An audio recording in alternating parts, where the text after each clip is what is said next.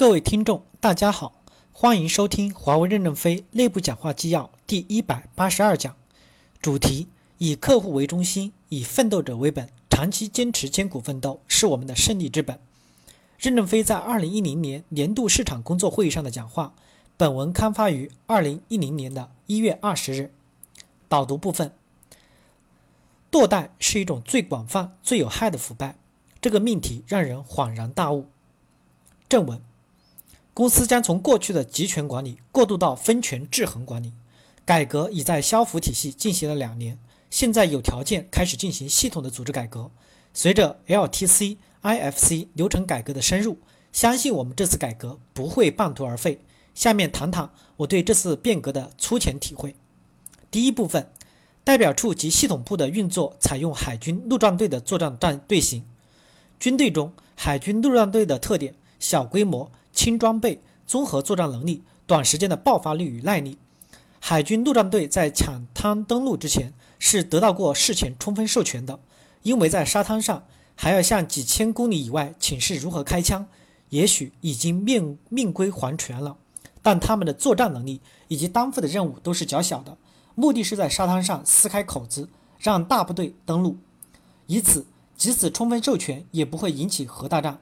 我们的商务授权管理已进行了两年了，已经有了经验，让听得见炮声的人来呼唤炮火是可能的。我们系统部的铁三角，其目的就是发现机会，咬住机会，将作战规划前移，呼唤与组织力量，实现目标的完成。系统部里的三角关系并不是一个三权分立的制约关体系，而是紧紧抱在一起，生死与共，聚焦客户需求的共同作战单元。他们的目的只有一个：满足客户的需求。成就客户的理想，他是作为客户在公司 LTC 流程中的代表，驱动公司满足客户的需求。他们拥有的权利实质是客户授予的，他们是站在客户的角度来审视公司运作的。由于在铁三角中有多种角色，使我们更有能力做好普遍客户关系的和提升客户满意度。我们要改变以往对决策层的慢盖，到对普遍客户关系的滴灌。我们不要只聚焦合同的获取，需要我们做的事儿。我们都要努力的去完成，例如网上的存量维护保障、代表处的合同获取、完成交付两个平台，负责及时、准确、独立支持中小规模的项目完成，以及对重大项目的实施组织规划、协调后方支援，拥有对项目支持的协调指挥权。除非有另外的临时受命，否则地区部支援部队一切要听取代表处的协调指挥。代表处平台要强化一专多能，即使每一个人都不是完人。但具有各种特色能力的人组成的团队是完整的团队，是有战斗力的团队。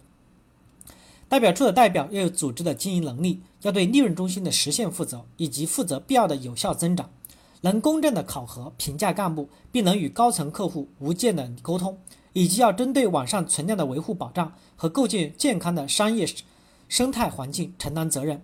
代表处的副代表要有组织的拓展以及深化业务的管理，与客户全面沟通的能力。对代表处全面建设轻型、综合、勇猛的作战能力做出贡献。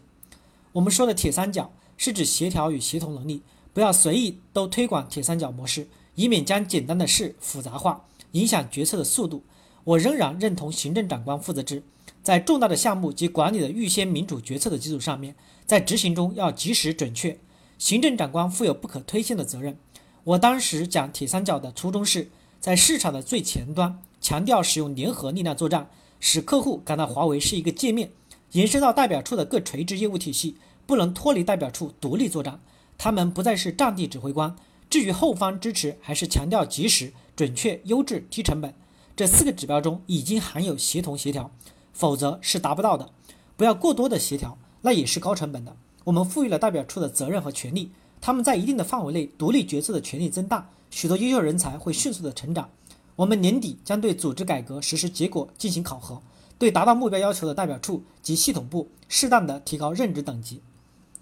第二部分，地区部建设采用高度的专业化队伍，支持代表处的成功。我们借用重装旅的概念来描述地区部与代表处的关系。若代表处不是一个轻型的组织，那么成本是非常高的，而且闲置的资源会腐化了我们整个战斗力。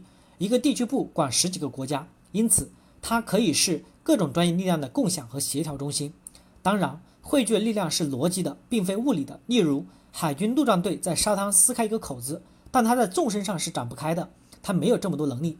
但他不撕开一个口子，重装部队是登陆不上去的。没有重装部队的投入，阵地是守不住的，也扩展不了的。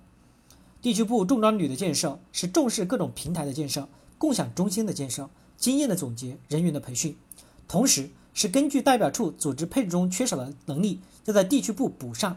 不管是解决方案、服务、投标，各种业务要集中一批尖子。随时像蜂群一样，一窝蜂的对重要的项目实施支持。这些尖子可以是物理式的集中，也可以是逻辑上的集中。他们要定期的人员流动，实现纵向循环、横向循环，以促使各方面作战能力的提升。地区部除了决策层作为行政指挥中心存在外，大量的队伍要作为资源存在。地区部要减少行政干部的配置，增加业务专家的数量。减少行政干部就是减少不必要的协调，减少不必要的对基层作战的干预。业务专家要常年通过竞赛产生，给年轻的、有干劲的、有才能的干部一个成长的机会，但他们必须得到时间的肯定后才能调整级别。我是反对以考试定终身的。华为的文化是一个赛马文化，在地区部专业业务骨干的选拔上，给小马一些机会，当然包括代表处的存量维护的专家队伍，也可以通过赛马来产生。现在我们是做后客户界面，加强普遍客户关系的改善，大量的资源力量向一线集中，将来。我们要提高专业化队伍的支持能力，从而减少一线直接作战部队的人数。例如，发射导弹是少数几个人，一按按钮就行了。但为了按这一下，有几十几百人在平台上服务。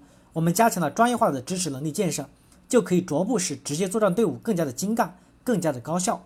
我们与军队不一样的是，他们为了取得胜利不计较成本，而我们对成本必须有综合的考虑。大梯系统部是一个相当于地区部级的加强型的铁三角，主要面向大梯总部及本土子网，培育机会、发现机会和咬住机会，呼唤和组织力量，协调和协同各区域资源与力量，实现目标的完成。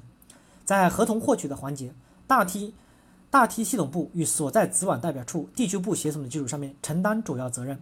在交付与维护环节，大梯系统部负责交付服务质量要求和规范制定，由子网所在代表处、地区部负责落实。大梯系统部代表客户对结果与过程实施监督，使交付与服务质量在客户群内保持一致性，实现客户的满意度。第三部分，片区联席会议作为一个管理实体的产生，是一个新生事物，要在执行中给予宽容与理解。片区联席会议要站在全球市场的高度来看待战略，要具有一个跨国公司正确的心态。合纵联合的目标不是为了称霸，而是为了合理和均衡。攻无不克，战无不胜，那是基层的目标行为。在需要胜利的时候要胜利，在不需要胜利的时候要敢于战略放弃，这是联席会议的最高决策。片区联席会议直接代表了公司进行干部选拔、组织建设、决策与执行。我们已缩小了一层组织指挥系统，应该可以提升今年的效率。联席会议穿透了全球各地区部，有利于资源的合理配置，有利于推动市场的全面发展。片区的联席会议要重视干部的选拔培养。要推动英雄辈出，是辈出，不是辈出。辈出我们等不及，宰相必取于州郡，关键在取字。要大胆的选拔有成功实践经验且品行兼优的得力干部，加强干部的考核与弹劾。干部要能上能下，能下又能上，以成功的实践来度量干部，公平的对待事与人。要杜绝腐败，堕代就是一种最广泛、最有害的腐败，人人皆有可能为之。不要以为与己无关。置公司于死地，就是这种成功以后的堕代。第四部分，产品解决方案体系的变革。我们的产品与解决方案体系，各条产品线都存在着自我、自豪、自信的情绪。它确实鼓舞着我们走出了青纱帐，取得了一系列的胜利。我们相当多的产品线还是十分优秀的，但我们需要不是自己的自豪，而是客户的自豪。今年我们将对产品与解决方案体系及后方机构进行改革。以适应让听得见的炮声的人来呼唤炮火的管理模式的转变，要以满足客户需求为中心，为他们提供解决方案。我提议，在面向客户的合同获取与合同的履行环节，以解决方案为参战部队，以产品会线为支持部队。解决方案像一朵大云，云下面有若干小云，还有七彩云，各种需求的云。产品线作为支持部队，应是最精良的部队，不一定什么都做，但要做到就要做到最好。我们逐步要使后方的支持服务年轻化，不要让前方不停的打电话，分别协调后方各种资源，而是前方只管往前冲，后方的支持依据前方的指令，联合所有的业务年前服务。第五部分，这次改革可能碰到的几个问题：一、资源的过多耗用。由于前方指挥后方，前方渴望成功，因而呼唤了过多的炮火，并不及时释放出资源。多中心是有利于作战成功的几率上升，而消耗资源过大，这是一个悖论，要好好的研究。因此，项目成本核算是各级组织优良管理的基础。二、如何评价成功？有些地方优先得到资源，对他们的成功如何评价？有些地方没有得到资源而失败，又如何奖励他们？如何科学合理的考核？这都给人力资源变革极大的挑战。三、我们如何永葆青春？相信有大量的优秀干部会产生，相信努力奋斗的群体会增多，相信越来越多的人渴望走上艰苦、责任重大的岗位。我们如何永葆青春？不仅是组织，也是每个人的问题。华为的优秀儿女，我们要勇敢地面对机会，挑战人生。到那时，您会倍感艰苦奋斗的光荣，劳动的光荣。四、由集权管理向充分授权、分权制衡转型的有效审计监控体系的建设是非常必要的。五、员工要珍惜自己一生的记录。随着决策的前移，信息安全越来越重要。我们各级干部要加强员工的思想教育，号召每个员工不要为恶性竞争对手提供情报，不要因小失大，使自己的青春蒙上污点，不要将来回首往事。为这么一点点钱出卖自己的灵魂而感到羞耻。